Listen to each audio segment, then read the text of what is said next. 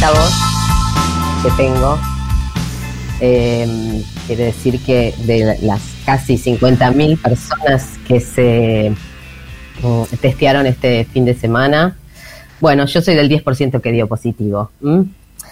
Y este, y este programa igual iba a ser del cuerpo, ahora está como más presente el cuerpo. Eh, iba a ser del cuerpo un poco porque intercambiando con Esther Díaz para su columna de, las 12, le pasé una pregunta que, que, suele, que solemos hacer sin querer por las formas que tiene nuestro lenguaje. ¿Soy un cuerpo o tengo un cuerpo? Nada hay fuera del cuerpo, fue lo que contestó Esther en esa columna hermosa que salió el viernes haciendo hablar a Zaratustra, haciendo, escuchando la voz de Sartre y de eh, Peter Greenaway, por ejemplo, y la suya propia. Somos un cuerpo, eh, hay quien dice que hay un alma separada de ese cuerpo, pero lo cierto es que con la muerte cuerpo y alma se vaden, se van de este mundo. Este, ahí es cuando se hace tan evidente que somos un cuerpo, más allá de que la memoria de los otros trate de conservar algo del perfume que dejamos. Pero el cuerpo no es evidente todo el tiempo, que somos un cuerpo no es evidente, más bien parece que tuviéramos un artefacto que se puede mejorar, que se puede optimizar, al que hay que adecuar en algunos momentos, al que por ahí armamos eh, con algunos mm, artificios, muñequeras, tatuajes, siliconas, tacos, eh, aros. Nos vamos armando ese cuerpo para poder circular sin embargo, tenemos siempre como la percepción del cuerpo más cuando, cuando hay dolor o cuando hay sacrificio, ¿no? Parece que eso tiene alguna relevancia al cuerpo.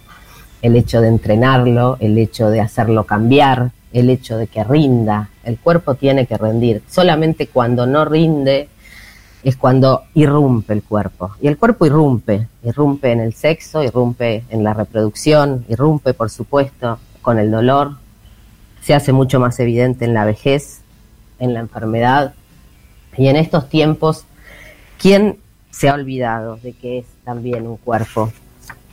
¿O acaso no sentimos el cansancio que venimos acumulando hace casi dos años?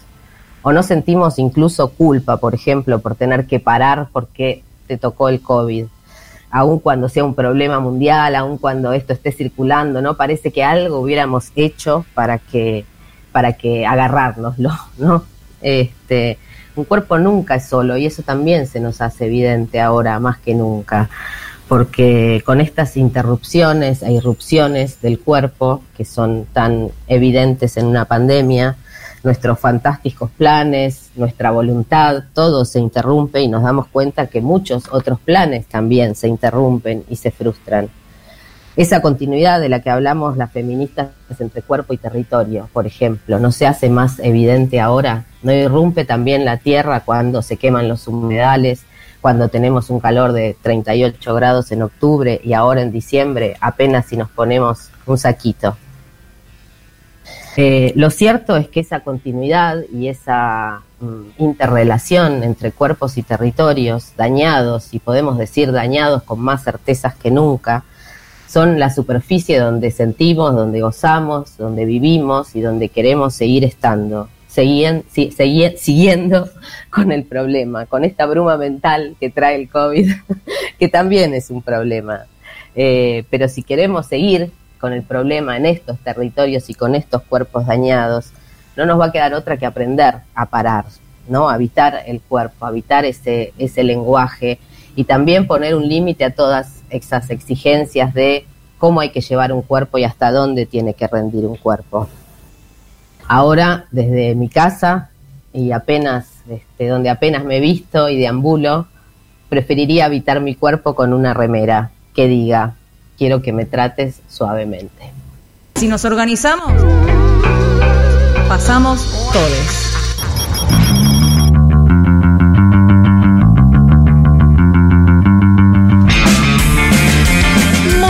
Buenas noches, bienvenides, bienvenidas, bienvenidos. Esto es Pasamos Todes, un programa hecho con amor. Porque sí, porque para odiar ya están los libertarios ahí en el Congreso, en la calle, en todos lados. Así que, que a propósito de esto estuvieron haciendo lío la semana pasada, ya vamos a hablar de eso. Así que mm, tenemos un lindo programa el día de hoy con, con algunas sillas vacías por distintas circunstancias, pero las tenemos conectadas online. Igual acá a mi derecha tengo a nuestra querida Ana Caro. ¿Cómo estás, Caro? Estoy yo, que estoy bien, estoy en la vida real. Las compañeras también, pero la vida real del otro lado de los COVIDes. Y también- Porque pasamos todos, quienes tienen COVID también. Pasa- pasamos todos por el, por el centro de testeo, me parece, esta semana. Y del otro lado del vidrio tengo a nuestra operadora Flor Frezza. ¿Lo dije bien, Flor? Me encanta pronunciar la doble Z del italiano, Frezza, como pizza, como puzza. ¿Sabes lo que significa puzza en italiano? No, pero quiero saberlo. ¿No sabes? Olor. Ah. Puzza que hay acá. Y nuestra querida productora. No, no, no, lo dije porque. Por favor, Flor, no, no, no ¿Puedo significa. decir algo? ¿Puedo, puedo A ver. interrumpir? No, porque me parece que igual habría que decir que la consigna era el final de, de, lo que- de que de una remera que diga, ¿no es cierto? Sí, sí, Esa es sí. nuestra consigna de Esa es nuestra consigna del día de hoy, pero déjame que tengo que que me parece nombrar. que no la dejé clara, por eso me por Sí, eso- estuvo clarísima, Marta. Vos dijiste que querías una remera. Que diga, tratame suavemente. Me encanta. O trátenme suavemente. No te quiero parafrasear, Marta, porque te veo muy atenta, muy encima de todas las circunstancias. La consigna es Por un ratito, por un ratito.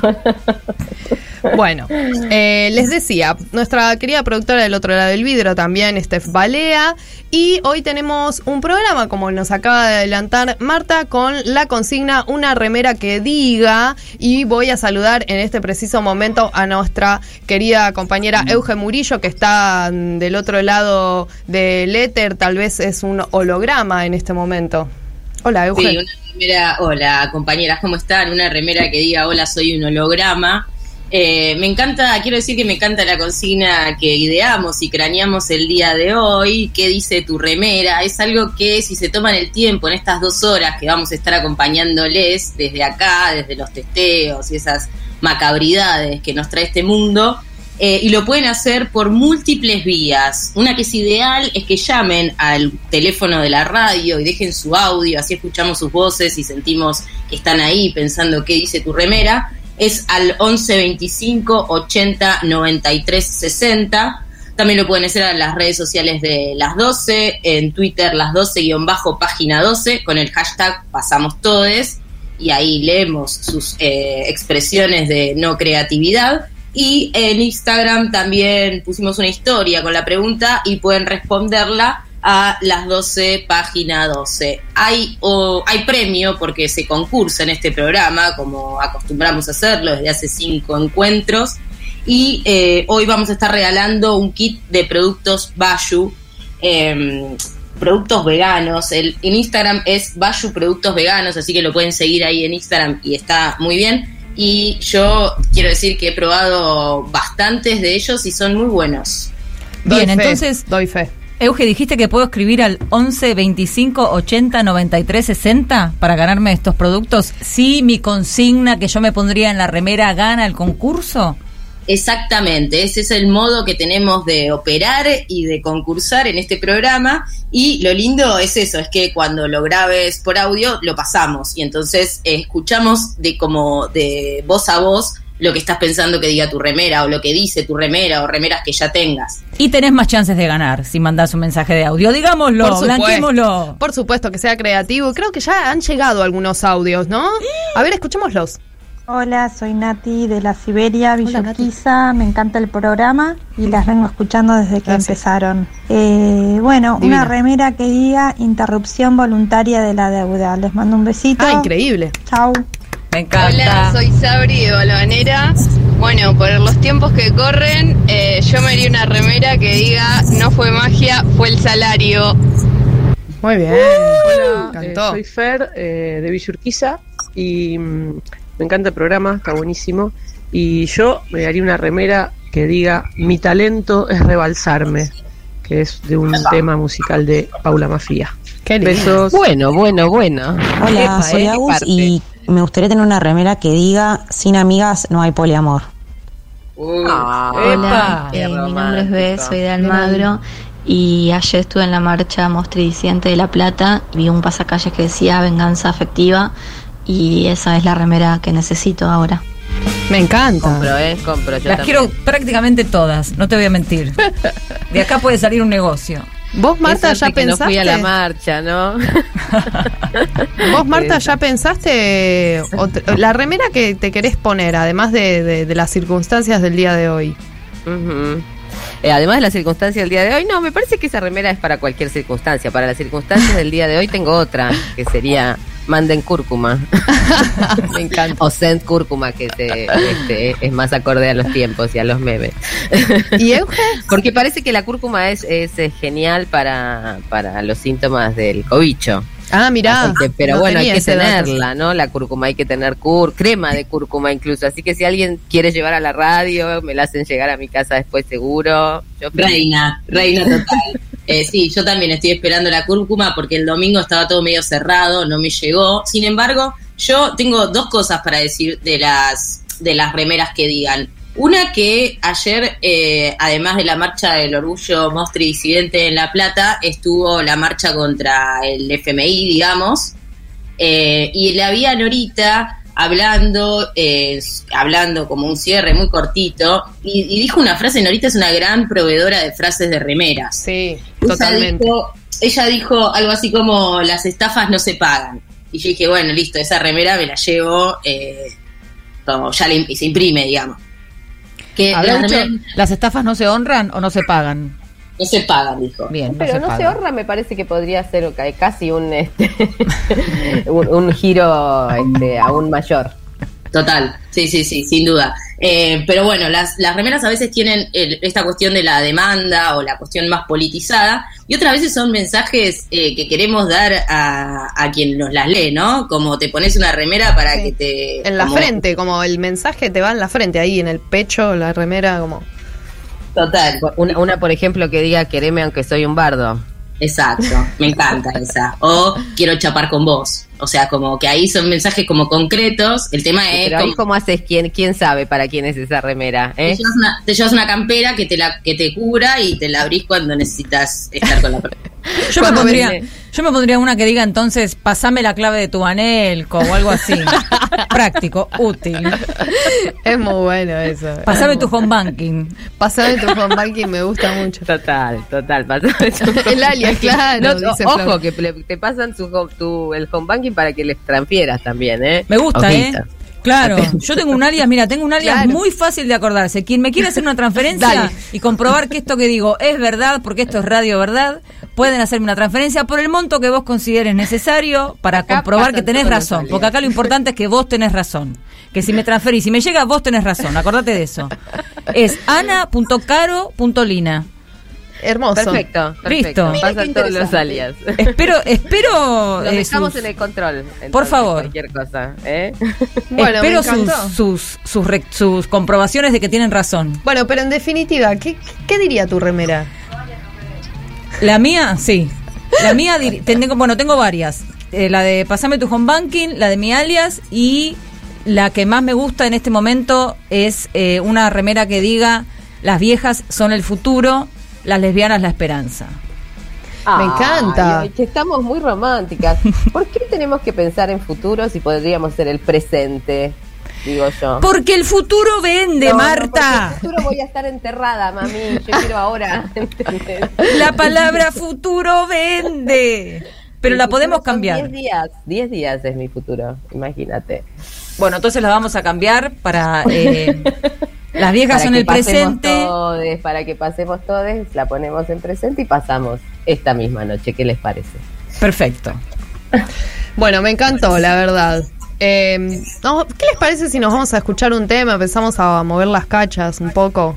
Ten- ten- tengo un tema hermoso, muy sensual, que creo que lo eligió nuestra querida Marta Dillon. Vamos con Kylie Minogue y Slow. Y la perspectiva, y la perspectiva de género.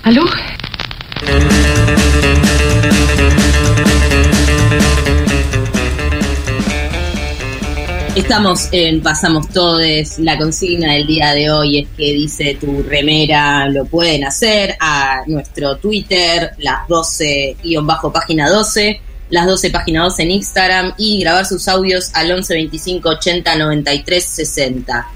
Si hay alguien que esta semana ha puesto en su remera algo muy interesante fue Ofelia Fernández.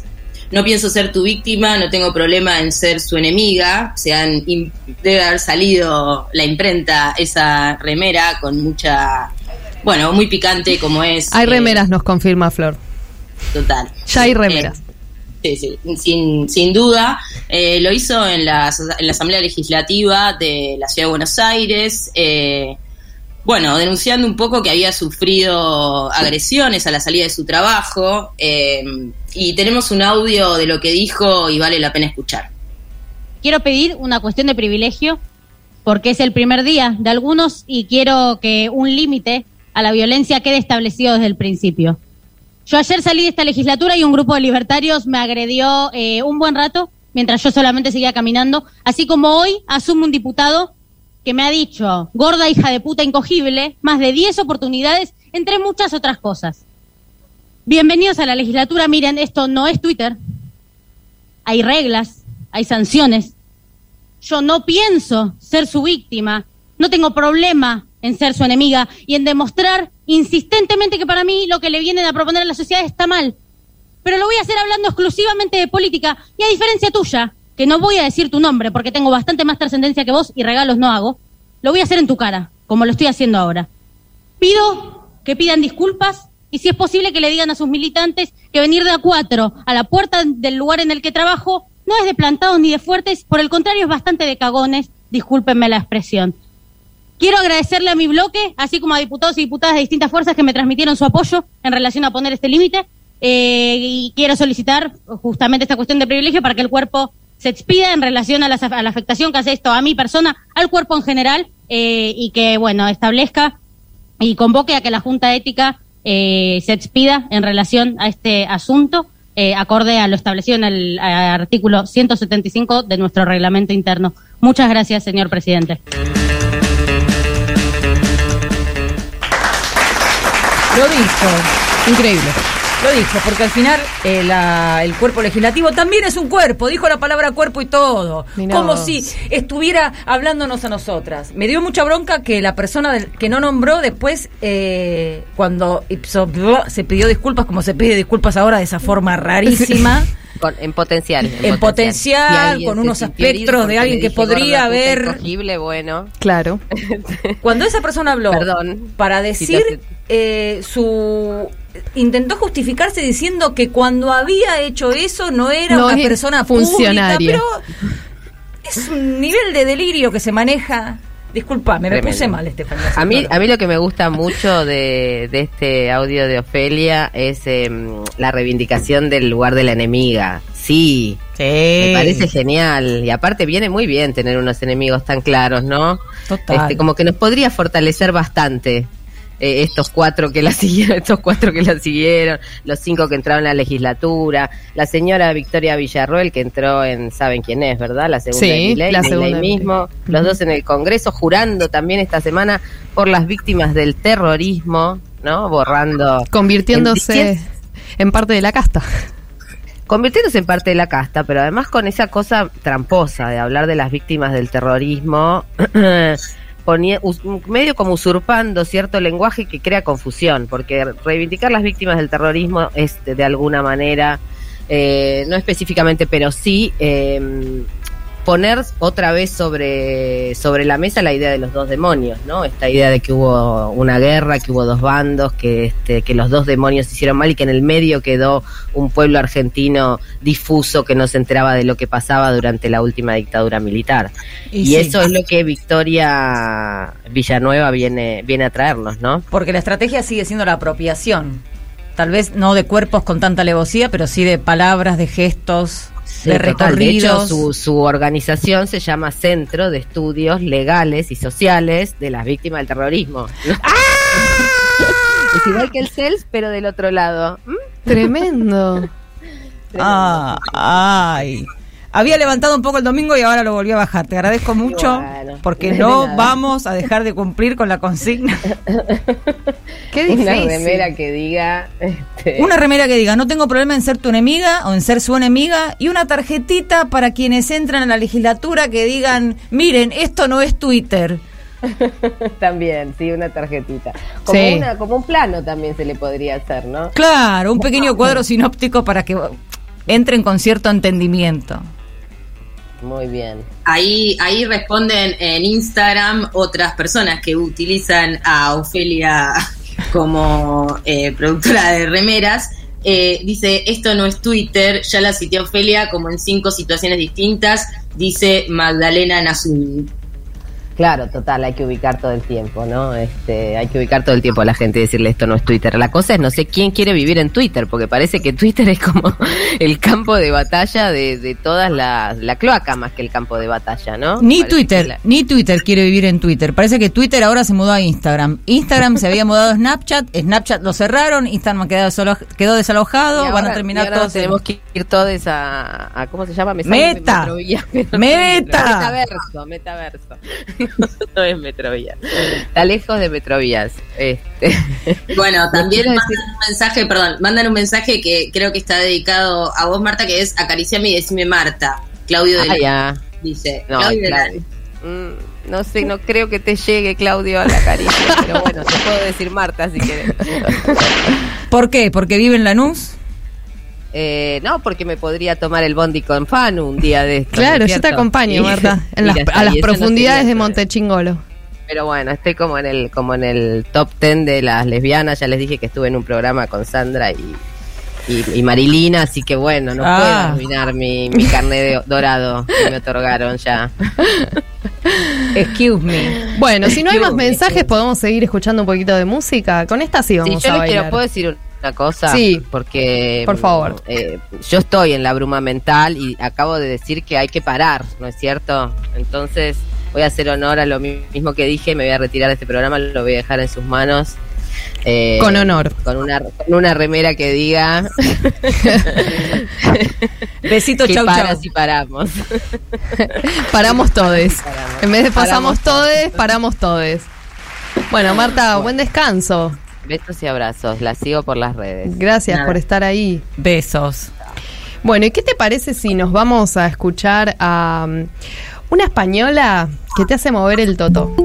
A ver si la Se conozco. llama La Pili y Mm. canta sobre los muslos. La conozco, me gusta. ¿Te gusta? Me gusta.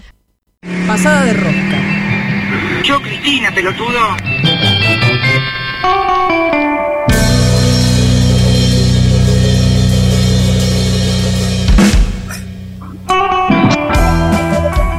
Seguimos en Pasamos Todes en este domingo, antidomingo feminista. La otra dijimos antifeminista domingo, se nos cruzan los cables. Eh, pero bueno, vamos a decir que no, no fue intencional, fue un lapsus. Eh, y estamos con una invitada que nos pone muy contentas tener, es Laura Contrera, activista gorda e investigadora de temas de diversidad corporal. Hola Laura, ¿cómo estás? Hola, ¿cómo están? Un gusto saludarles hoy domingo feminista. Qué bien, bueno, ahí os-. Sí, afuera, afuera de aire eh, es otra persona que está también eh, aislada. Es lo que nos toca. Es lo que nos toca pasar, así que bueno, mañana develaremos el misterio. Muy bien, ¿lo está llevando bien? Eh, me viene bien, digamos, este antidomingo hacer algo diferente porque ya el encierro tiene Sí. sus costos.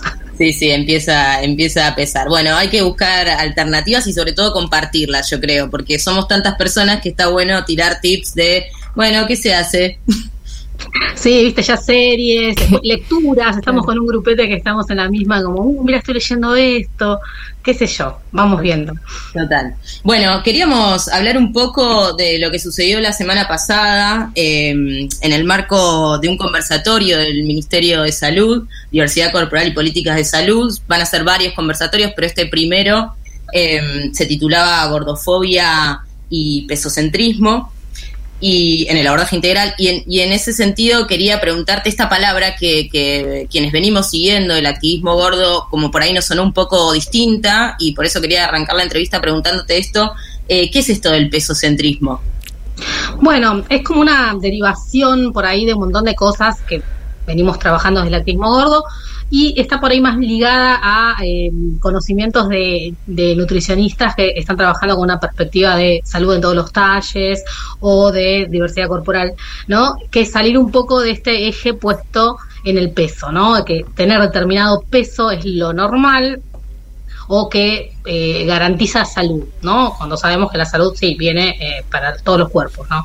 Eh, no importa el peso, que, que, en sí es como un indicador eh, que, que no indica mucho, eh, salud para algunas cosas, pero esta asociación que hacemos así como de una que tengo que tener determinado peso para estar saludable, bueno, eso se llama pesocentrismo, esta, esta compulsión de pesar a, personas que, acuden al sistema de salud y que quizás sus malestar no tienen nada que ver con el peso que porta, bueno, por eso se llama pesocentrismo. Y, sí, y hay que cuestionarlo obvio. hay algo hay algo medio matemático en eso no con la cuestión de la altura o sea hay una cosa que sacan cuando vas a una consulta por ejemplo no sé nutricionista o endocrinol no sé como hay algo ahí no sí es el índice de masa corporal ese que es como un índice bastante eh, poco fiable porque solo da cuenta de una relación aritmética entre peso y altura. No da cuenta ni siquiera de la grasa que tenés si, si alguien considera que la grasa que porta un cuerpo fuese significativo, el índice de masa corporal no te da es, eso, es una cifra que además eh, no es universal, ¿no? Para todo más allá de que te hacen un cálculo, pones en, en, en, Google y te va a salir como que puedes hacerte tu propio, eh, te lo puedes calcular solo, es muy, como muy sencillo, pero medio como que te parece que todos los cuerpos somos iguales en todo el universo, que no hay otras pautas y otras diferencias. Es como que se transformó en un índice que se usa para todo, entre otras cosas para definir eh, si sos una persona enferma o, o, o normal, con pongan mil comillas a todo esto que estoy diciendo, uh -huh. eh, y la verdad es que eh, no es un indicador fiable del estado de salud integral de una persona. ¿Cuál es también la importancia, no, de que esté en este marco del Ministerio de Salud, digamos que en, en lo que vienen pensando y activando desde muchas partes del activismo gordo, eh, que ya lleva muchos años, ¿cuál es la potencia que tiene que esté en ese contexto?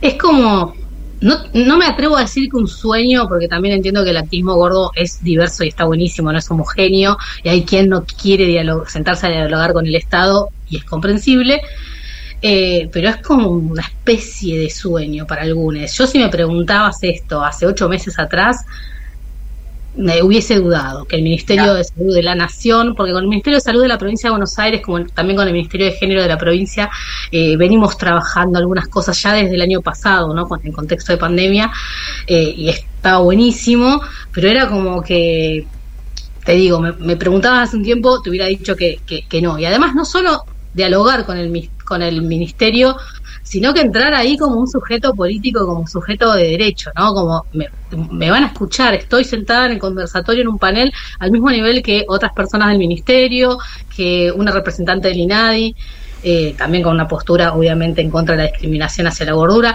Eh, entonces, nada, me parece como un comienzo muy auspicioso para pensar la diversidad corporal y algunas de las demandas del activismo gordo que tienen que ver con la despatologización, que todavía no son...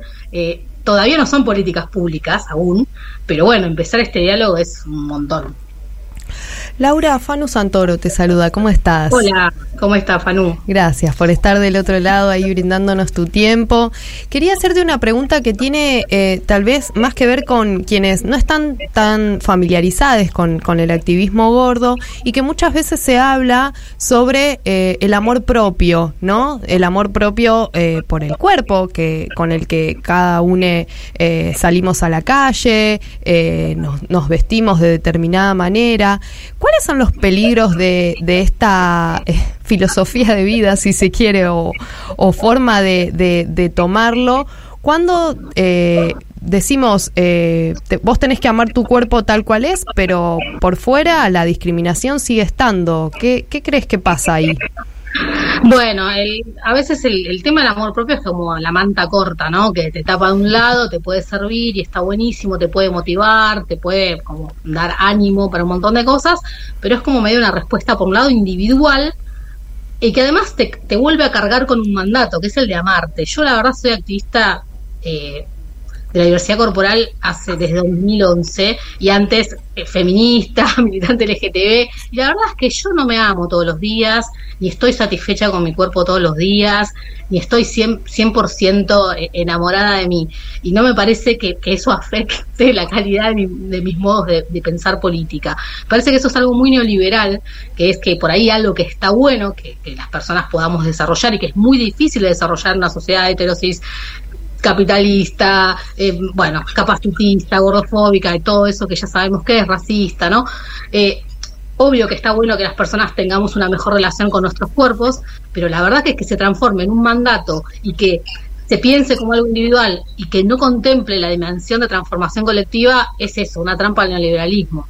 Es un recontra problema. Eh, por eso el amor propio es eso, la manta que te tapa un toque, pero te deja las patas afuera o te deja algo de cuerpo afuera y no nos sirve. La salida es colectiva y no estoy inventando nada con esto que digo. No, bueno, pero está buena la repetición también, ¿no? Como recordarlo, porque eh, a propósito de esto también pensaba en el insulto. Hace un rato hablábamos de Ofelia eh, y su intervención en la legislatura y cómo, cómo sale el insulto, que es un insulto individual, pero también es un insulto colectivo. Eh, ¿Qué tipo de, de estrategias de resistencia se piensan también desde el activismo, incluso hacia, hacia otras personas que por ahí no, no activan desde políticamente eh, la gordura, pero ver de qué manera, qué resistencias se pueden crear o cuál- cuáles están pensando ustedes? Bueno, primero lo de Ofelia fue eh, maravilloso porque es impresionante cómo la hostigan, la hostigan por su edad, la hostigan por un montón de fantasías heterosis que tienen evidentemente con ella, pero su cuerpo eh, es siempre como el, eh, uno de las primeras cosas que salen, ¿no? Entonces la respuesta de ella fue realmente fabulosa y, y es un es un ejemplo. Eh, pero a la vez, yo con esto del activismo últimamente estoy pensando mucho como que activismo sí, pensar política, juntarnos, pensar colectivamente, un montón de cosas que venimos haciendo, plantear demandas ante distintos interlocutores, pero activismo también es cuando una gorda se junta con otra, deja de seguir a gente, o sea, hay como microactivismos que también son posibles, ¿no? En el último encuentro, que es el primero que hicimos eh, de, de gordes eh, hace Sí. un par de semanas en, eh, en el conurbano oeste, era como un montón de gente salió como diciendo, sí, al final ahora que lo pienso, soy activista, vine hasta acá, me junté, organizaron para venir en tren, quienes eran de otros lados. Bueno, eso también, el microactivismo es importante, parar el meme gordofóbico es importante. O sea, hay un montón de cosas que las personas gordas que hemos sido como tantos otros colectivos, ¿no? Y que bueno, obviamente somos gordes y también somos otras cosas, ¿no? Evidentemente muchas veces tenemos que pensar interseccionalmente, pero digo, nos han dicho todo el tiempo que no servimos para nada, que todo lo que hacemos está mal. Y bueno, si empezaste por dejar de seguir, no sé, a, a gente horrible que, que te recuerda todo el tiempo que tu cuerpo está mal, ya es algo. Si empezaste por interesarte por los feminismos, por los activismos, si empezaste a preguntarte, para mí ya ese microactivismo, ese comenzar es importante. Después, obvio, hay que pensar eh, políticas, eh, estrategias, eh, hay cosas que venimos desde hace 10 años plante- eh, planteando desde los activismos y está bueno pensar que nos inscribimos en una historia, que no empezamos de cero cuando, no sé, decidimos dejar de seguir a, a alguien que no nos gusta, ¿no? Que está bueno encontrarse con que hay una historia que te precede, que te abraza, que te encuentra, con la que puedes coincidir, con la que puedes encontrar otras eh, salidas más colectivas. Pero hay que empezar como a valorar el microactivismo y a sentir como que... eh, que eso es importante. Y parece contradictorio con esto que decía de la, de la cosa neoliberal, individualista. Porque no estoy hablando de lo individual, estoy hablando de eso que es personal y político, ¿no? Total, total, sí, y me, me quedo con eso también como para no pensar que si no estás militando o activando en una organización o en un grupo, también hay otras formas eh, y que, que, bueno, que son cotidianas y que también está bueno poder nombrarlas. Totalmente, esa es la idea. Bueno, Laura Contreras estuvo, por- pasó por Pasamos Todos, te agradecemos un montón este tiempo, espero que mañana tengas un resultado negativo. Esperemos que sí, gracias por invitarme a charlar de estas cositas. Dale, te mandamos un abrazo muy grande. Chau, chau. Bueno, y ahí pasó un poco de activismo gordo, súper importante. Lo que hacía mención Laura era el encuentro plurinacional de gordes, eh, que también lo pueden buscar por las redes porque es interesante cuando se juntan estos grupos como lo que sale, ¿no? Ahí y, y poder como empaparse de esa parte.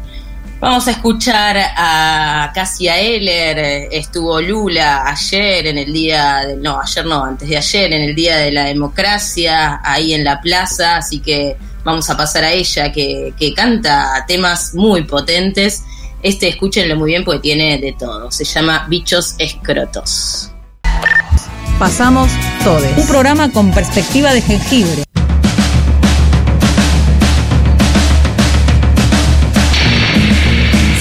Seguimos en Pasamos Todes. Recuerden que pueden mandarnos su consigna a ¿Dónde? una remera que diga. Ah, la consigna es ¿qué diría tu remera? ¿Y a dónde la podés mandar? Disculpame, a estoy... 11 25 80 90 y- 93 60 y por supuesto también a arroba las 12 página 12 el Instagram de mm, el programa y del suplemento por supuesto y hablando de suplemento voy a hacer un paso por qué loco no por una de las notas que, que hizo Marta Dillon eh, nuestra querida Sí. periodista esta semana, justamente este viernes salió, eh, sobre Antonio Laje y su denuncia de un ataque virulento contra él. Qué loco, ¿no? Cu- Cuando se, se vuelve todo al revés, ¿no? Personas que denuncian y la- el denunciado termina siendo la víctima. Hmm. Tremendo. Bueno, ya son más de 10 trabajadoras que se animaron a hablar sobre la violencia que sufrieron. Seguramente muchas personas ya habrán visto el descargo eh, que hizo el periodista Antonio Laje. Y bueno, todo esto después de que eh, la co-conductora de Buenos Días América eh, se despidió llorando del ciclo que conduce justamente Antonio Laje. Un, llanto y la verdad una angustia se veía en ella que después entendimos por qué, a qué se debía, ¿no? Entonces, después de, de- de este episodio, otras periodistas se animaron a hablar de los maltratos que habían sufrido de parte de Antonio Laje, incluso también abuso sexual, acoso. Y bueno, Laje contestó al aire durante nueve minutos y ¿Qué? medio, mostrándose como víctima de un ataque totalmente eh, eh, injustificado, por supuesto, y me parece que es importante que, que recuperemos esa, ese descargo. Para mí es dificilísimo hablar de este tema. La verdad que nunca me imaginé que iba a estar en una situación así. Nunca pensé con la violencia, con la virulencia, con la maldad y con la agresión de lo que estuve viviendo y viviendo mi familia durante estos últimos días. Yo tengo el alma destruida. La verdad que tengo el corazón recontrapartido de lo que estuve viviendo. Y saben que no me importa llorar. Porque yo creo en el esfuerzo, yo creo en el mérito y yo creo en las exigencias. Yo no creo en los maltratos. La verdad que no. Yo creo en exigencias. O sea, el tipo lo que dice es que alguien está virulentamente atacando a su familia. Yo entiendo que todo esto que él dice, los ataques virulentos, metió a la familia. deben ser eh, que están tuiteando cosas. ¿Y ahora me lo venís a decir? Supongo, no estoy muy, no estoy empapadísima No- no en el sabemos tema. quién, no te voy ¿eh? a mentir porque vivo en un raviol. Pero el tipo está diciendo que le están tuiteando cosas y que eso le parte el alma, que él no cree de Dios no dice nada, no dice ni que cree en Dios ni que no cree en Dios, sino que no cree en el maltrato, como que el maltrato dice que el maltrato no existe, que nunca lo han maltratado, porque Sí. no está diciendo que están maltratando a su familia, pero dice que no cree en el maltrato. ¡Confuso! Que no se hagan ¡Confuso! los giles. Ahí está, se está haciendo el gil y llora Se porque Sí, se está haciendo el hit. Total, y además está eh, diciendo lo de la exigencia, que a mí me parece esto que bueno, que fueron los, los, ma- los carteles que, que pusieron las compañeras en los en la producción de América. Sí, los carteles es- que decían no es exigencia, es maltrato. había Claro. compañeros también, ¿eh? Sí, sí, sí, sí. Muy bien. Eh, y, y ahí lo que, lo que hace el AGE un poco es correr completamente, si- digamos, lo de la disculpa, que está titulado, si vos buscas en, en Google, esto es la disculpa del AGE, o sea, de disculpa no tiene nada. Eh, al contrario, como que se dio todo el rulo y es una acusación directa. Qué mala al- que sos, Euge. Qué, qué mala. Él dijo, si alguien se sintió ofendido, ofendido. Con O. Eh, es interesante, ¿eh? Bueno.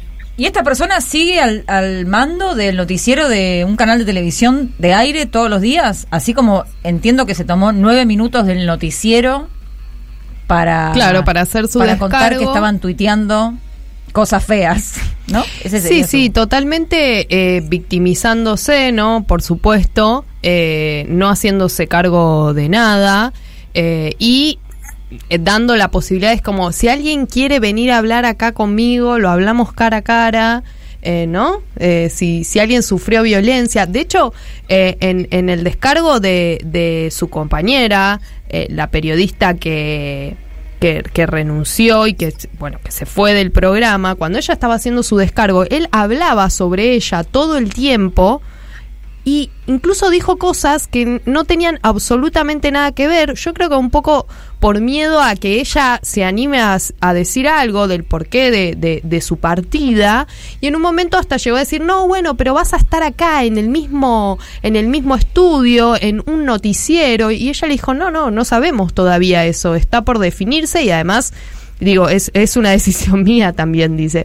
Entonces ahí vemos cómo además de no hacerse cargo de eh, la- las acusaciones, que no solo hablamos de maltrato laboral, porque él en el descargo habló de maltrato laboral, pero no hizo ninguna mención a las denuncias eh, o a los dichos de, eh, de trabajadoras que hablaron de acoso sexual y de abuso sexual. Sobre eso no dijo nada. No, nueve minutos sin decir nada. Yo tengo, se me acaba de ocurrir así en la improvisación de la noche de este domingo una remera que diga la G, andate a la mierda. Y vamos a una tanda así relajamos un toque.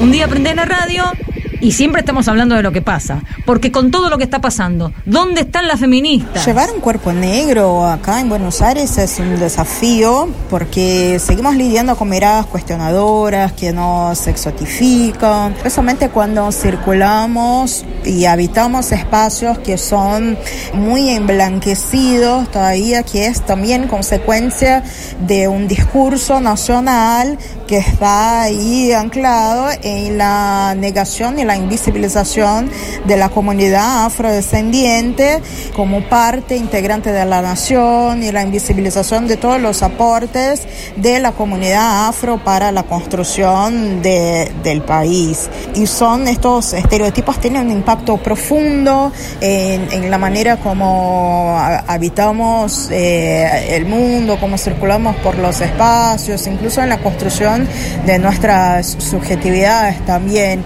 Y es muy necesario y muy fundamental fo- fortalecer nuestras identidades como mujeres y disidencias afro para aprender a hacer le- eh, lecturas de situaciones y poder combatir el racismo de forma mucho más eh, incisiva, mucho más productiva. Y también con que todas esas miradas no nos, no nos impactan tanto y tener y poder tener orgullo de nuestras cuerpas, de nuestra ancestralidad que es eh, muy rica.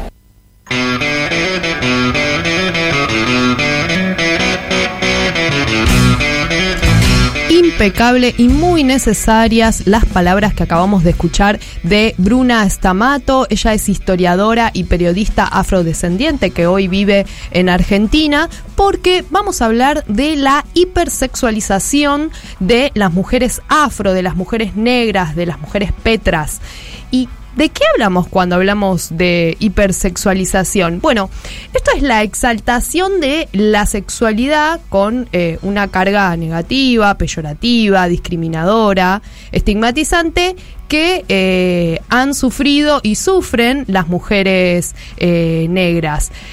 Para hablar de esto, para entender de dónde viene, tenemos que remontarnos al 1800 durante los viajes de europeos África, los llamados colonos. Sí. ¿Te ubicas esa ubico. época? Bueno, eh, durante esos viajes quedaron impresionados los europeos por la vestimenta de las mujeres negras, que por supuesto era muy distinta a la que ellos portaban, y casualmente por no compartir las mismas ideas religiosas, tampoco compartían la misma idea de pudor, por ejemplo. el clima, digámoslo, no compartían el clima, digámoslo. Y esa es una de eh, las eh, consecuencias de por qué vestían como vestían, ¿no? Por supuesto. Hay un geólogo que se llama William Smith, haciendo un poco de historia, que escribió, son damas muy calientes que constantemente inventan artimañas para ganarse un amante. O sea, los europeos llegaron a, a África y dijeron esto que acabo de decir. ¿Por qué llegaron a esta conclusión? Bueno, porque veían que eh, se vestían con una ropa, como bien vos dijiste, acorde al clima. Entonces, el- el- lo- los bustos, las, las lolas, quedaban al descubierto, por supuesto. Y para ellos era tremendo. Así surge el estereotipo de las mujeres negras como mujeres sexualmente promiscuas. O sea, solamente por eso, sin entender obviamente su cultura, eh, sus tradiciones, su vestimenta. Y esa es la interpretación que se deriva solamente de la ropa que usaban, por ejemplo. Otra de las eh, características y otra de las cosas que observaron estos colonos cuando iban a saquear, básicamente, y, y- y a llevarse eh, no, no solo las riquezas, sino también eh, años más tarde a, a personas africanas, mujeres y hombres como esclavos, es el baile, ¿no? Mm. Eh, había un, un baile eh, que acostumbraban en la época eh, que se llamaba eh, Baiko Maupuca, no sé si lo estoy diciendo bien, que sería algo así como lo que ahora conocemos como twerk, que es Epa. mover, mover las caderas, ¿no? Muy mover difícil. el culo, que además es muy Para mí, muy difícil. Bueno, los colonos decían que era un baile sexual, o sea, todo lo, lo, lo destinaban o lo relacionaban eh, con lo mismo y por supuesto lo despreciaban este baile en comparación con los bailes re- de la realeza que Mm, ellos hacían. lindos que eran. Un esmole, como dice Flor, y además que ni se les veía el talón. O- ojo, ojo, un, un taloncito, un, un codito, nada, nada. Ni, ni un hombrito. Bueno, por supuesto, eh, despreciaban este baile que en realidad para la cultura afro era una celebración. Bueno, con estos estereotipos, durante la época de la esclavitud, los europeos justificaron las violaciones a las mujeres negras. ¿Cómo? A partir de la idea de que las mujeres negras tenían un apetito insaciable por el sexo, entonces, bueno, ellos podían violarlas, ¿no? Y no solo violarlas, sino que las cuando las vendían, las vendían desnudas a las mujeres negras. Esta, por supuesto, esta caracterización tiene un gran contraste con las mujeres blancas que eh, se las idealizaba como modestas, como puras. Pero además de todo esto, eh, los, las personas que adquirían mujeres negras como esclavas, las violaban y esa práctica tuvo eh, un efecto de producir personas esclavizadas, de acumular personas esclavizadas.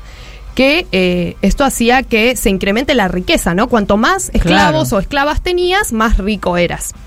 Eso aumentaba la, la riqueza eh, de, de- de cada, de cada europeo que eh, adquiría. Pero al violarlas tenían esos hijos, productos de esas violaciones, pasaban a ser esclavos. Cerraba por todos lados para los esclavizantes. Claro, porque las personas esclavizadas se consideraban de propiedad y entonces las mujeres eran violadas legalmente. O sea, to- todo. claro, claro, era tu derecho porque lo habías adquirido. En cambio, ¿qué pasaba con los hombres? Si los hombres esclavizados tenían relaciones con mujeres blancas, ¿qué Ah, pasaba? ¿Qué pasaba con olvídate, con los negros?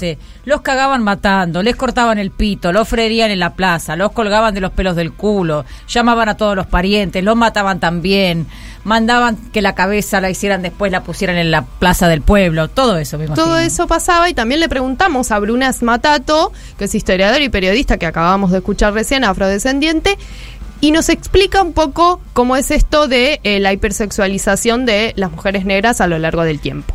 Bueno, eh, la hipersexualización de las mujeres afro eh, es parte de una construcción social, histórica, que trata a las mujeres negras como objetos. Eso es una consecuencia de la esclavización de pueblos africanos traídos a nuestro continente, ¿no? Y se sigue reproduciendo hasta hoy, eh, una y otra vez, como si no fuéramos sujetas autónomas, complejas. Y la idea de que las, de que otras personas hacen de, de la comunidad afrodescendiente, sobre todo de mujeres afrodescendientes, está ahí plantada, anclada en el sexismo y el racismo que actúan en conjunto para seguir manteniendo estas formas de opresión hacia nuestros cuerpos. Otras de las características con las que se ex- hipersexualiza a las mujeres africanas es la esteatopía. ¿Sabés lo que es, eh, Caro? No, ¿Alguna vez saber. lo... ¿Vos, Euge, lo escuchaste alguna vez? No, no, no escuché lo que es eso, la verdad, nunca. Esteatopía es la condición por la cual se acumulan grandes cantidades de grasa en los glúteos, más frecuentemente de las mujeres y no de los hombres afro. Entonces, claro, ¿viste la- la- las mujeres voluptuosas que, vemos en. Claro. Culonas. Bueno, eso es una de las características que, eh, por supuesto, eh, para, para las personas africanas era una característica más, pero cuando llegan los, los hombres blancos, eh, lo ven como, como algo sexual nuevamente, y la mujer negra pasa a ser objeto de deseo a partir de ese momento, o sea, históricamente, y lo vemos hoy en día. El, hace poquito eh, recuperé una publicación de la revista Afroféminas, que de paso les recomiendo la lectura porque es una revista que justamente eh, analiza toda la dimensión y, la temática que tiene que ver con el racismo en diferentes puntos del mundo y eh, señalaban que hay un dulce de Nestlé, que es como un bombón, que se llama beso de negra. Y en la caja, ¿qué hay? Una foto de una, Una mujer negra. negra. Bárbaro. Estamos colonizados hasta Entonces, el. Ahí, de ahí salen, bueno, por supuesto, est- estas fantasías sexuales con mujeres negras, ¿no? Vos, eh, los hombres que dicen, estuviste con una negra, ¿qué pasa con una negra? Bueno, Sí, ahí, ahí pienso que hay mucho también de la exotización, digamos, que también pasa con la cuestión del tacto. Es como mm, la- las mujeres afro muchas veces eh, denuncian esto, ¿no? De- del acercamiento y la invasión sobre el cuerpo, que venimos hablando del cuerpo, ¿no? Mm. Que, que tiene que ver con esto, con el pelo, con eh, la piel, que hay que piel más fuerte, hay que rulos tan lindos, que trenzas tan eh, hermosas y hay algo ahí de la invasión sin consentimiento sobre los cuerpos eh, de las personas negras que también tiene que ver con la exotización y también quería agregar algo relacionado con con la negación también sobre eh, la ascendencia afro que existe y que acá siempre Ah. dice, bueno, acá no hay negros, acá no hay negras, digamos, como todos que salieron de los barcos. Sí, sí, el- el- la, la- la mentira esa eh, totalmente instalada de que en Argentina no hay negros. Y que es- no hay racismo. Bueno, pues, es que, claro, no hay racismo. ¿Cómo va a haber racismo si no hay negros? Claro, No, pero- total. Y aparte también históricamente, este, mo- este, la, tanto la justificación de por qué las violamos, la justificación de por qué les esclavizamos, como que permanentemente la academia o la ciencia va acomodando su discurso a la necesidad del extractivismo o de la explotación. Desde que los negros no sienten, entonces vamos a abrirlos vivos para ver cómo funcionan los intestinos, hasta que las negras son para violarlas. Como se- el discurso de la academia se va acomodando a, a las necesidades extractivistas del modelo capitalista, que tan bien le está yendo, ¿o no? Le está yendo muy bien, por eso una remera que diga cuántos cuánta gente negra hay en tu familia, ¿no? Como Me encanta. una pregunta. Muy bien. ¿No? Como pensar en eso. Y cierro con algunas respuestas que están llegando a nuestras redes sociales. Recordamos que hoy estamos preguntando una remera que dice, en realidad no es una pregunta, es una frase a completar. eh, que ya está instalada, porque bueno, la rem- las remeras que dicen andan diciendo, eh, y escribieron a través de nuestra de nuestro Instagram, las 12 página 12, nos moviliza el Morphy, dicen. Una remera que diga nos moviliza el Morphy. Me encanta. Me gusta. ¿Qué tipo de Es morfi? lindo. Vamos a Y después dice, bueno, hay otra eh, relacionada con la intervención de Ofelia, que vuelve a decir, no voy a ser tu víctima, pero no me molesta ser tu enemigo. Lo dice con O, porque es Gustavo, así que vemos como ahí también la cuestión de reivindicar la enemistad nos está agarpando eh, en este antidomingo feminista. Sí, sí, por supuesto. Hacerle frente a todo ese odio. Hacerle frente a todo ese odio con música también, ¿no? Cuando se puede. Muy bien, sí, por supuesto se puede. Vamos a escuchar una banda de rock. Rock y blues es una mezcla, ¿no? Estadounidense que tiene una voz increíble, una frontman increíble, que es Bethany Howard, Alabama Shakes y Don't Wanna Ah. Fight.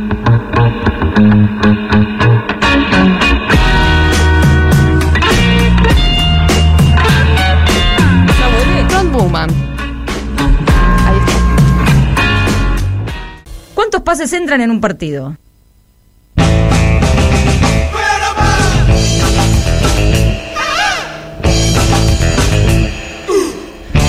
¿Viste, Fanu Santoro? Sí, a ver. Que yo vengo todos los domingos, pero hay un domingo que hablo más. ¿Notaste? ¿O esto es algo que solo sé yo y mi mamá? No, no, yo me di cuenta por tu dedicación que, que tenés para con este programa. Te agradezco que la hayas notado. Sí, y te quiero, te quiero decir que... Con que me quieras me alcanza. Pensé que me estabas diciendo que me querías. Te, te quiero, te quiero mucho y te quiero decir que eh, me encanta tu presencia. Te agradezco un montón, porque cuando me llegó la data de cuál era el tema que se iba a tratar el día de hoy, porque este es un programa que si bien pasan todes, está muy organizado, no como otras instancias donde pasan todes. Y es un bardo. Y es un bardo, un despelote, hay palabras que ya no usamos más, no las vamos a decir, máxime después de haber escuchado a Bruna. Pero me llegó esta consigna de que íbamos a hablar del cuerpo. Alguien me filtró la ropa, una remera que diga... Y vos ahí hilaste. Y yo ahí hilé por el tema de los tejidos, pero también que tengo, me pasa con la ropa que soy, de, por un lado, militante de no comprar más ropa, porque siento que la ropa que ya existe alcanza y sobra para vestirnos para el fin de los días, y que es una industria muy contaminante de eh, la tierra que nos sostiene Y esclavizadora. y esclavizadora de los cuerpos que habitan esa tierra, digo, basta. No compro más ropa. Una remera ropa que ahí diga- alcanza. Una remera que diga, y me quiero hacer una remera que diga, no compro más ropa, pero me doy cuenta de la contradicción de tener una ropa que dice. ¿Cómo hacemos? No soy gil. ¿Y cómo hacemos? Por un lado, me paro en el lugar que dice, es de Utah, señalar contradicciones, callémonos, Es de Utah, es de Utah, es verdad, estoy de acuerdo con eso. Pero bueno, así policiamos. Empezás policiándote a ti misma y después policías a los demás. Como corresponde. Y me pasa que no quiero comprar más ropa. Al mismo tiempo quiero tener una remera que diga y al mismo tiempo voy a lugares como la casa de Yo No Fui. Si no saben de qué estoy hablando, googleen. No puedo hacer todo el trabajo. Colectivo anticarcelario. Si no es la casa de Yo No Fui, es la casa de NTD. Si no saben de qué estoy hablando, googleen. No puedo hacerme cargo de todo. Y tienen ahí que venden su pilchita y se me conmueve el corazón y quiero comprar porque quiero colaborar, porque quiero participar, porque quiero ayudar y se me arma un, contocir- un cortocircuito que Claro, solo- porque además es laburo cooperativo, sin patrón. Entonces, se me, todo eso, se me hace un cóctel en la cabeza que lo único que hace es eh, señalar lo mal que llevo mi clasismo y lo difícil que es todo y que cómo vamos a seguir con el problema hasta el fin de los días. Pero una respuesta podría ser dedicarnos cada vez más a una práctica de lo que yo llamo el desnudismo. Ah, mira vos, ¿qué, qué hacemos en invierno? Te la regalo.com. En invierno te tomo el desafío, te propongo que en invierno nos juntemos en un temazcal eterno Claro. y La- veamos qué pasa. En las termas de, de esas termas que el agua todo el tiempo es caliente. Por ejemplo, No vamos a vivir ahí. Tenés en toda la República Argentina. Eso tenés tanto en Entre Ríos, el litoral, como hasta incluso Santiago del Estero, hasta San Juan, el sur, Todo. en fin. Te propongo en invierno una excursión a las termas. Mientras tanto, por lo menos dentro de casa por ahí y en las épocas que lo permitan, ¿vos practicás el desnudismo? Sí, totalmente. ¿Solo para ducharte o en general? No, en general y, y sobre todo cuando duermo. Porque viste que hay una cosa con el cuerpo, como dejar las partes íntimas Sí. sueltas, ¿no? Sí. Como tienen que respirar esas partes. Así que de noche sí. Pero de día no tanto. Y de día no tanto porque tengo ventanas. Bueno. ¿Qué pasa con No, está bien. Me pareció la respuesta. Tengo ventanas, eso me impide el desnudismo porque no querés que te vean en, Claro. el, en el desnudo. Sí, todavía no estoy practicando el, el topless, por ejemplo. Pero ya Tan, que... tan, tan- tan con tanta asiduidad. Yo soy muy de estar en culo en mi casa, ya me acostumbré. Me ha llegado a pasar que tocan el timbre, tocan el timbre y hasta acercarme a la puerta pensando, bueno, abro la puerta y estoy en culo y por ahí tengo mucha suerte y mi vecina también practica el desnudismo y ahí se arma como un... Por ahí, por ahí de a dos el, el desnudismo es conflictivo o medio incómodo, pero ya de a tres, de cuatro a cinco tiene como una una cosa exponencial geométrica que mientras más somos O más sea que vos propones como playas nudistas, pero comunidades nudistas. Claro, como vida nudista. Vida Primero porque nudista. abandonamos el tema de la ropa, que es un problemón, y te hace conocer de otra manera, eh, pone más en evidencia esto de que el cuerpo normal no existe, que es una linda batalla, y también se lo puede tomar como una práctica política, activista. Si no te gusta, Claro. la, si no te gusta la palabra militancia, puedes decir como una cosa activista, un No compromiso. consumo ropa. No consumo ropa y no solo no consumo ropa, sino que por no consumir ropa ando en culo, lo cual puede llegar a ser. Imagínate esta escena. Vos viste que la- las personas que mm,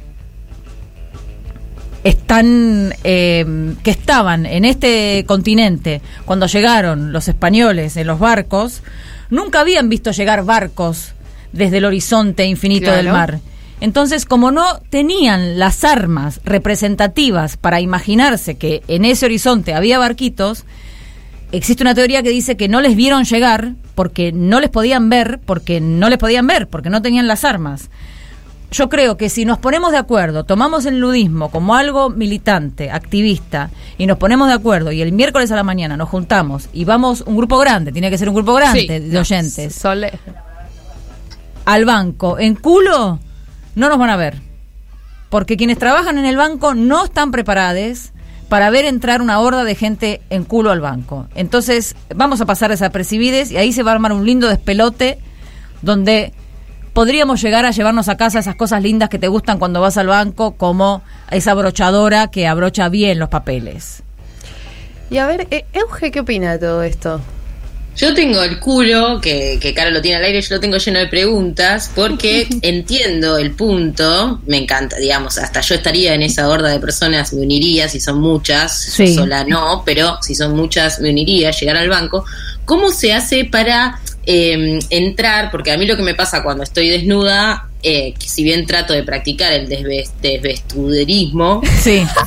eh, lo que me pasa es que siento algo, como mi cuerpo no está acostumbrado, cierto, siento algo, ¿no? Por ejemplo, en el culo, siento que el aire, siento que me hay algo que no, y, y me gustaría preguntarte, Caro, cuáles son las estrategias para, para acomodarte, ¿no? Como un ser vivo que sos, cómo te acostumbras a ese aire que corre, a ese culo al aire, a esos agujeros que, que generalmente están tapados y que bueno, ahora no, en el desnudismo. Sí.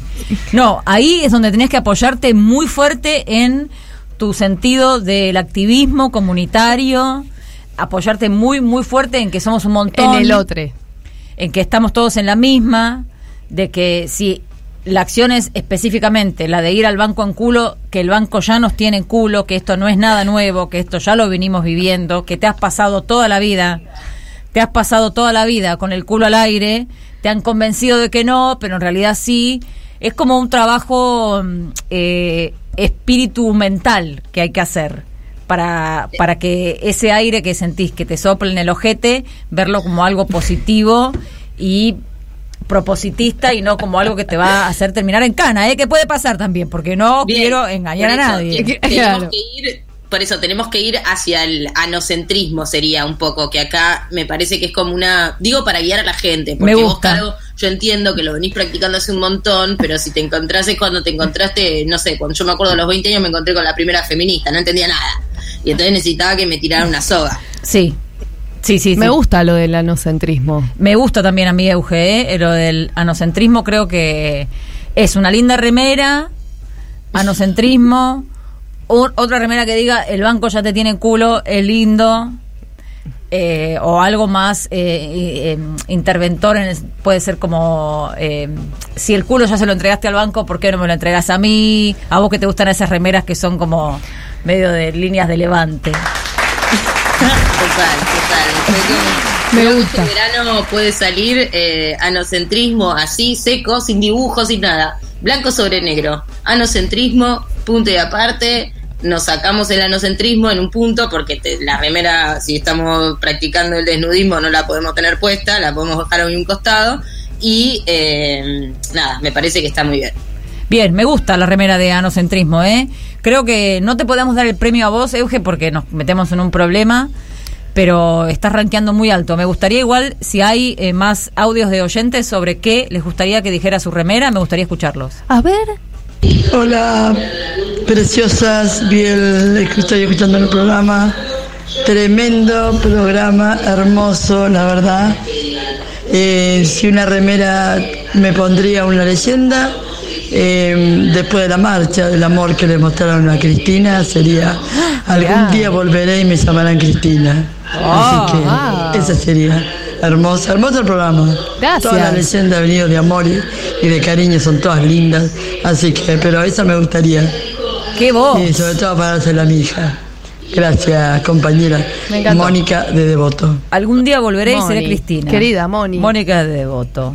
Una remera que diga si no hay amor que no haya nada entonces. Muy bien, me gusta. Ya la vimos por varias pintadas. ¿Cómo andan? Eh, soy Neri de Flores, los estoy escuchando desde el Bondi. Está en el tren, iba a decir. Em, yo tengo una remera espectacular que dice Calmate que te perjudica. Y el otro día vi un meme que para mí tiene que ser remera que decía Perdón por lo que dije cuando tenía hambre. Un besito. ¡Oh! Evocando al, al marido de Mirta. Ah, ¿en serio? Perdón por lo que dije cuando tenía hambre, ¿es del marido de Mirta? No, no, cálmate porque te perjudicas. Ah, cuando ella dijo mierda carajo. Claro. Y me- mira, Sí, un poco sí. me hizo reír la remera, pero ahora que sí, ahora que sé que es el marido de Mirta, me lo tiró por abajo. Y la de perdón por lo que dije cuando tenía hambre, polémica. Me gusta eso. Polémica, me deja preguntas. Me representa, porque yo cuando tengo hambre soy insoportable. Sí. Sí, Yo cuando tengo sueño. hambre no puedo tomar decisiones. ¿Qué más Hola, dice la chicas, gente? Buenas tardes, muy bueno el programa. Lo escucho Gracias. siempre que puedo. Eh, una de las maneras preferidas mías que la tengo es de una frase que dice: Vos no sos normal. Es de una murga de Uruguay y creo que encaja en todo, en todo el que se me cruza. Guillermo de San Guillermo, saludos. ¿Qué es ser normal? Una mentira. un invento del capitalismo. Una falacia. los giles. Eso, que la Dejen remera diga que no se hagan los giles. Dejen de hacerse los giles. Yo, yo quiero decir mi remera, ¿puedo? Yo tengo puesta hoy una remera de Nati Menstrual que dice todos somos raros. Ah, me encanta porque viene a contra. Es como la, la contraposición de- del audio de recién. Claro. Me gusta. Qué interesante. Eh, mi remera va a decir: eh, No soy cordobés o no soy cordobesa, pero me gusta la birra y la joda. Me gusta. La vi un día y me gustó y, y bueno, me representó. Y cambié el vino por birra porque a mí el vino, mm, no sé, viste. No es lo tuyo. Soy más de la birra. Te vas a Córdoba a trabajar. Te quedás solo un día. ¿Te llevas esa remera? Eh, sí, pero vos Bien, decís te que vas voy a, a hacer- Córdoba de vacaciones, no a trabajar. Te vas solo un día. ¿Te llevas esa remera? No sé, ahora dudo. Puedo ser blanco de discriminación y de violencia, capaz. Viste, Eh, también tiene eso ponerse la remera. Viste que hay- por ahí vas a viajar en avión y decidís, tengo esta remera que dice fuck the bomb. Pero para Como en avión Kill no te la eh, no, no, ayer, ayer en el festival de Brandon, que nos encontramos con Caro, que estuvo increíble. Estuvo Con increíble. Una batalla de Vogue que nos morimos todas, por favor, con esas mostras, Ah. bellezas. Había una remera que decía Kill Your, your Hetero, perdón por mi mal inglés. Sí. Me gustó, me la iba a comprar, pero no tenía plata en ese momento. Porque no sos hetero, entonces no tenés plata. Es un círculo vicioso. La lesbiana nunca tiene plata. Claro, viste, pero creo que hay, tenemos un audio más, a ver. Mira, mi remera diría, eh, lo estaba pensando mientras terminaba, yo me banco, yo misma, porque me pinté la cocina, no solamente pinté, pasé increíble. el enduido, rasqueteé, lijé, Toma. pinté, cielo raso, Mira. paredes. ¿Sabes cómo estoy, tesoro? Y limpié todo. Tesoro. Eh, Tesora. Y tengo casi 60 años. Ay, Dios. Yo solita. Y la verdad que digo, bueno, bien María. Ay, bien María, te María que todavía podés, ¿viste? Porque no es fácil. No es fácil. Una Bien, remera. María. Yo quiero una remera de- con la cara de María. Una remera con la cara de María que diga yo me Que diga banco. todo eso.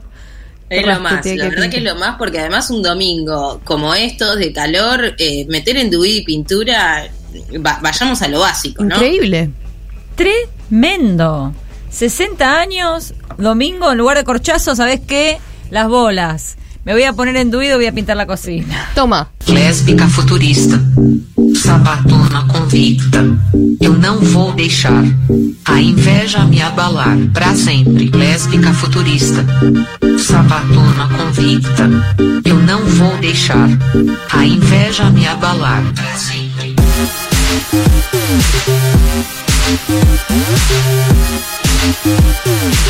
Esto es Gaby Lésbica Futurista. Toda una artística sin decir la palabra feminista. Haciendo periodismo feminista desde 1998.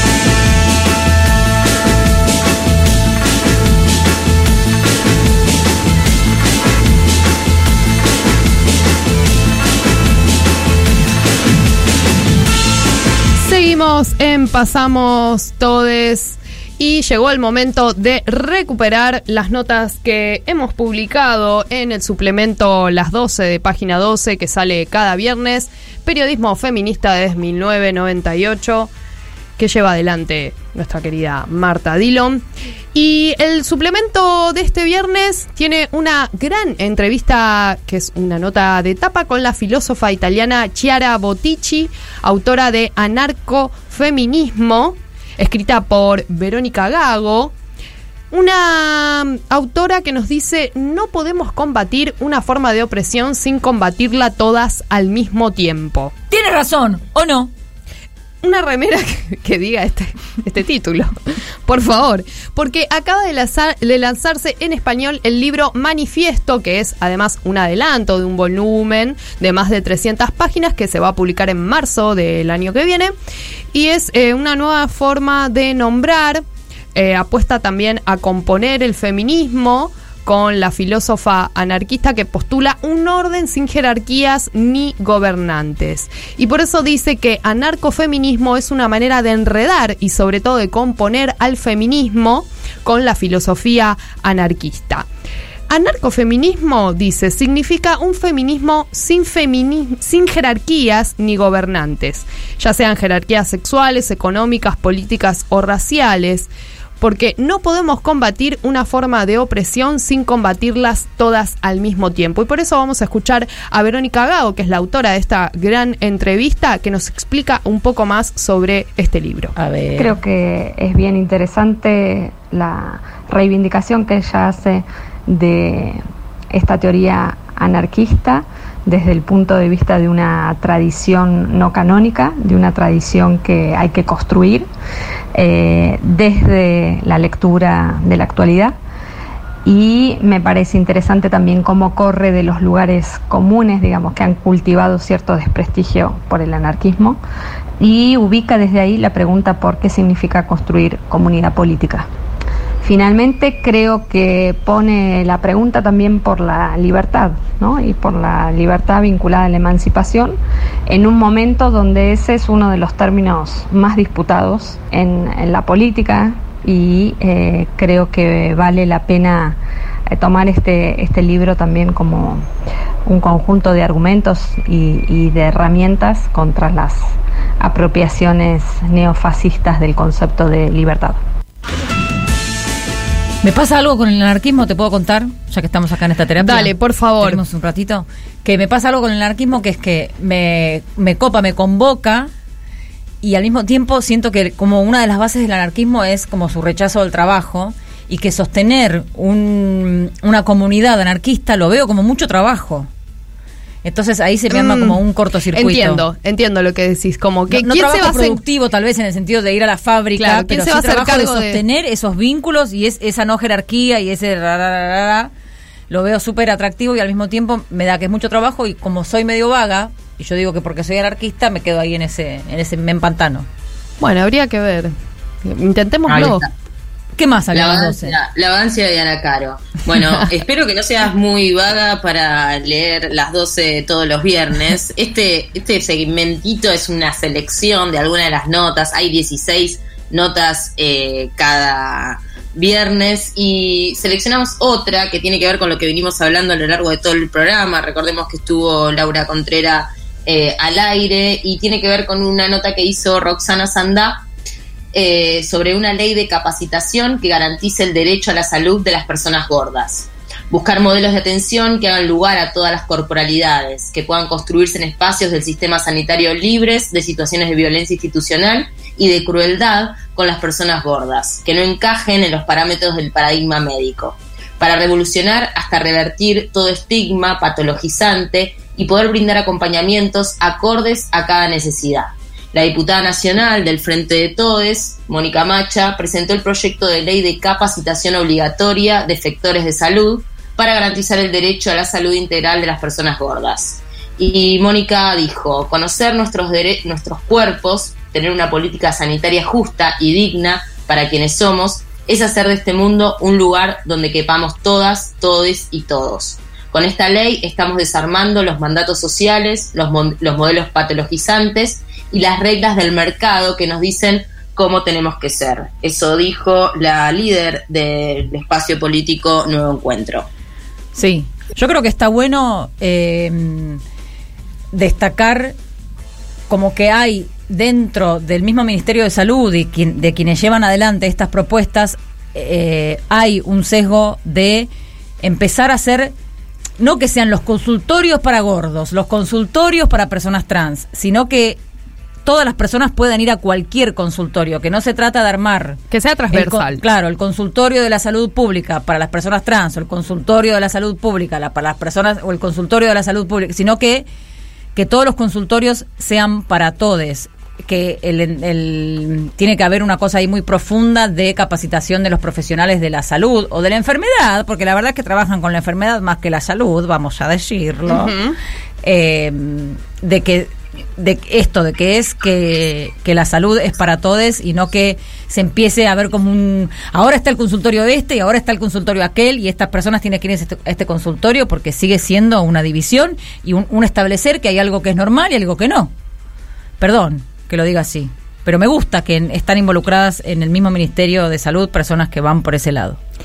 Sí, la verdad es que es un avance muy lindo y, y, además esto de, bueno, la importancia de que eh, los y las profesionales de la salud, les profesionales de la salud, eh, tengan esto, una perspectiva interdisciplinaria, ¿no? Que puedan eh, tratar con todo tipo de pacientes y que, y que estén actualizados eh, eh, en, todos los, los, debates que se van dando también, ¿no? Cuando la, sabemos que la medicina occidental sigue siendo binaria, sigue siendo patologizante en un montón de cosas, ¿no, Euge?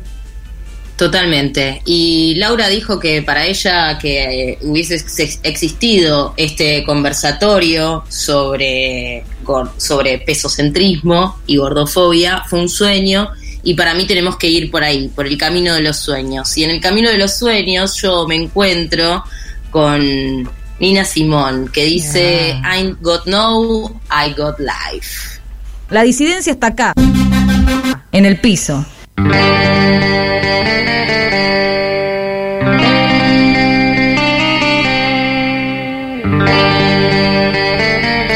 Sabes que yo tengo muchas remeras que dicen cosas y es un llega a ser un problema porque tengo como un archivo en mi placard ¿Y, de la elegís para la ocasión? Digo, y sí, a veces sí, a veces puedo, a veces no puedo, pero se me complica mucho porque ya me estoy quedando sin espacio y no puedo tirar esas remeras, porque son todas remeras que me imprimí en marchas donde fui, estaban imprimiendo, entonces me saqué la remera y puse, mi mamá ya lo sabe, y puse al maestra con cariño. Y ahora tengo un, todas mis remeras, primero todas mis remeras dicen algo, que a veces, y todas dicen algo así medio pumba. Potente. Poder a las vaginas transmasculinas, son todas como frases pumba que bueno hay que después tener que tener hay que tener el cuerpo para llevarlas vamos a decirlo también sí también queremos eh, para la gente que no nos está viendo por supuesto porque nadie nos está viendo queremos que nuestra productora diga qué dice su remera que es genial su remera ¿Qué dice? A ver. Va a entrar. la, la, operadora ya dijo que su remera va a decir no fue bache. no fue bache. A mí no me gusta hablar mucho, pero sí, bueno, este, pero es eh, un gran momento para que puedas aportar a tu voz, tu, tu querida voz, tu preciada voz al programa. Ponele. Eh, ¿Qué dice? bueno, el- la mía dice que es del 7 de marzo, del Día de la Visibilidad Transis Lésbica, que fue hace un montón, creo que hermoso. 2016 o 2017, y tiene nada, unos dibujos de femimutancia que están hermosos. Muy lindo. Y es lo más. Perfecto. Esa fue la que se hizo en un retiro. montón de tortas con esta remera. ¿Has Ey, visto? Ey, ey, eso es muy bueno. Hay remeras para levante, Sí, ¿no? Te pones una Re. con esta me levanto a todo el mundo. Euge, ¿vos te ponés remeras para levante? Lo dije, no sé si es para levante, es como una diferencia que tiene que ver con, con una confesión o una mm, puesta ahí de... Con entablar un, entablar un guiño, una interpelación, un caracteriza la sutileza, ¿viste cómo es esto? un chichoneo. Una remera que diga estoy disponible, por ejemplo. Claro. Tipo, no tengo con quién pasar la Navidad, ponele, una cosa así. Claro. Pero di- quiero decir algo, que mi, yo tengo otra remera a causa de mi aislamiento mm, obligatorio, Ajá. que es, eh, porque está bueno la remera que tiene iniciales, digamos, que no te revela el mensaje así, de una. ¿Cómo Entonces es? ¿Cómo es eso? eh, I, I, B corta.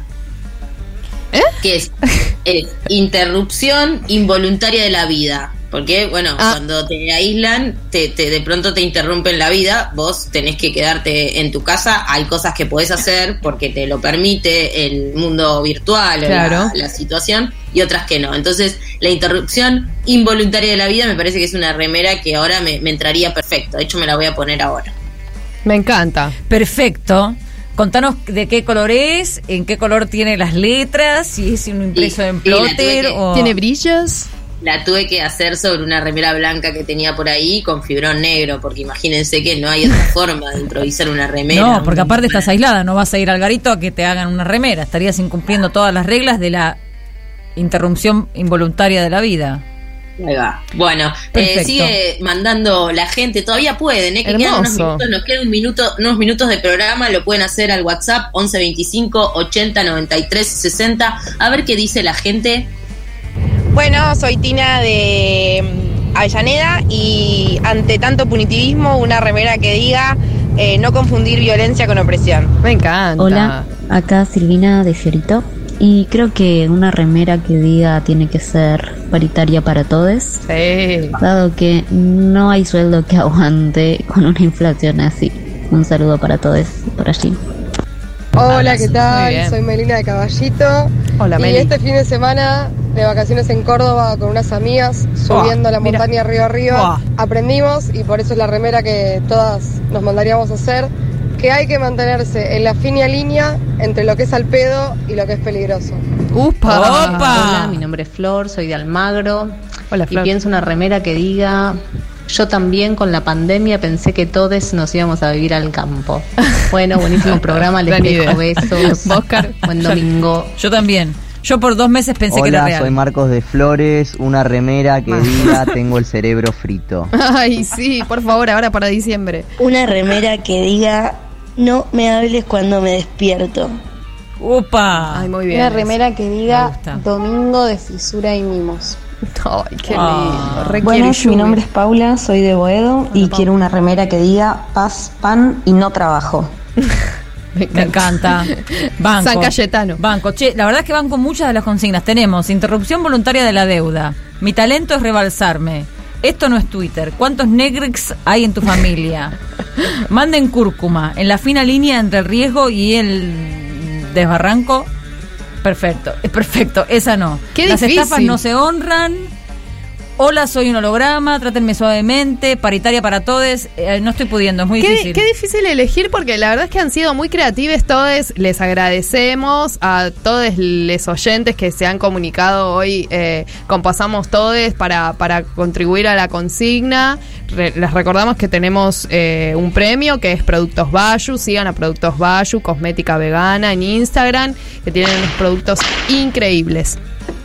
Quiero decir que este programa lo pueden volver a escuchar, porque el domingo hay mucha gente que se queda como bollando en Sí. la vida del verano de diciembre del 2021 y eh, lo pueden escuchar en Spotify. Lo subimos el lunes a la tardecita, nochecita. eh, seguís las redes de las 12 y tenés el programa entero, tenés las partecitas, tenés lo más lindo. Las editoriales de Marta. Para recuperar. Las interviews que pasaron luminarias de la política, el, detrás de estrellato, Tenemos que hacer el detrás de escena en algún artes, momento. sí, un, un- con la sesión de los fotos. errores, los sketches. Totalmente. bueno. No sé si estamos en ¿Decimos condiciones de ganadores? A ver, Sony 56. Vos decís, Caro, que ya tiremos a No, vamos a, de decir, ganadores. vamos a decir el teléfono. Hay un finalista, hay una consigna finalista, no vamos a decir cuál. Hacemos dos minutos más. ¿Pueden mandar un audio más? Tenemos, tenemos una consigna finalista, pero igual vamos a dar una última oportunidad nos de "Ah, mandar no mensaje sé". al 11 25 80 93 60. 11 25 80 93 60. La operadora no está convencida de la estrategia, pero igual banca. Si no, vamos a anunciar la consigna ganadora en dos minutos más. Bueno, eh, tenemos eh, sonido de redoblantes. De... Ah, no, ya vino la escribana. Ya vino la escribana y llegó de traje. va a certificar. Porque te digo que este no- concurso. nos moviliza el Morphy, a mí también me gustó. Ahí está, me. Eh, Suspenso. Perdón por lo que te dije cuando tenía hambre. A mí me dejó, todavía la estoy pensando. Me, Qué me- me dejó, me dejó. Eh, una que decía calmate, otra que decía no sos normal. En fin, a mí me gusta también una remera que dice basta de medirnos. Pero esa la tengo. Bueno, nadie más está participando. Fal- ¿Falló mi estrategia? Perfecto, entonces podemos anunciar Elegí, el ganador. dale, Caro. ¿Querés elegí. hacerlo vos? No, no, por favor, te doy el honor. Para mí, y esto ha sido consensuado con todo el equipo, gana Yo me banco. Sí, muy bien, María. Te queremos, María, gracias. La verdad es que nos inspiraste. No, Yo- porque hay algo muy importante, quiero decir, en el Sí. bancarse a una misma, eh, Sí. me parece que es algo que solemos dejar un poco de lado, incluso en, en este mundo en donde a veces nos, nos tiran tanta mierda, bancarse creo que vale, así que te llevaste eh, un kit de productos Bayu, eh, sigan a Bayu, Bayu Productos Veganos, es en, X, en Instagram y pruébenlo y después eh, etiqueten y digan qué les pareció. Bueno, 21 y 58, ya casi que estamos cerrando el programa de hoy. Yo le quiero decir que me gusta más. Marta el domingo pasado se confundió y dijo, en lugar de decir antidomingo, dijo domingo antifeminista. Antifeminista. Y para mí ese tiene que ser, pasamos todes un domingo antifeminista. Es mi humilde propuesta. portales. Ojo, eh. Ojo, que nos sacan en todos los portales y dicen, acá están las feministas de 1998 diciendo Después- antifeministas. Claro, de- después va a estar eh, Feynman. eh, Y bueno, chicas, pero el- estamos- El otro, ¿cómo es? Pero estamos en cartelera. Echecopar. Hablando O sea- de nosotros. ¿Queremos que Babi Echecopar hable de nosotras? ¿Y Un qué saludo. queremos? Y sí, total. Claro. Total, sobre todo para fin de año, que es lindo. Que te citen a fin de año es una cosa que te, es como el balance de fin de año. Que Si se nombran, cuelguen de nuestras es que algo tetas. bien, seguro. Que se cuelguen de nuestras tetas, dijo Fano Santoro, no lo dije yo, ¿eh? Fano Santoro quiere que su remera diga que se cuelguen de nuestras Que se tetas. cuelguen de nuestras tetas, que casi ya están desapareciendo porque no las queremos. Pero La bueno. difunta Correa, la santa de las tetas. Ahí está. Moria, que ha promocionado los el desnudismo, como, como bien vos nos trajiste. Desde su emprendimiento en Mar del Plata. Bueno, perfecto. Entonces, la remera que ganó va a decir yo me banco y el programa se termina. Y el programa se termina y cuando todo, todo se, se, termina, termina nosotras, nosotras acabamos. acabamos. Buenas noches. Dijimos para siempre, fueron unos años. Terminé pensando, son reflejos lo que amamos. Me acuerdo de todo, todo.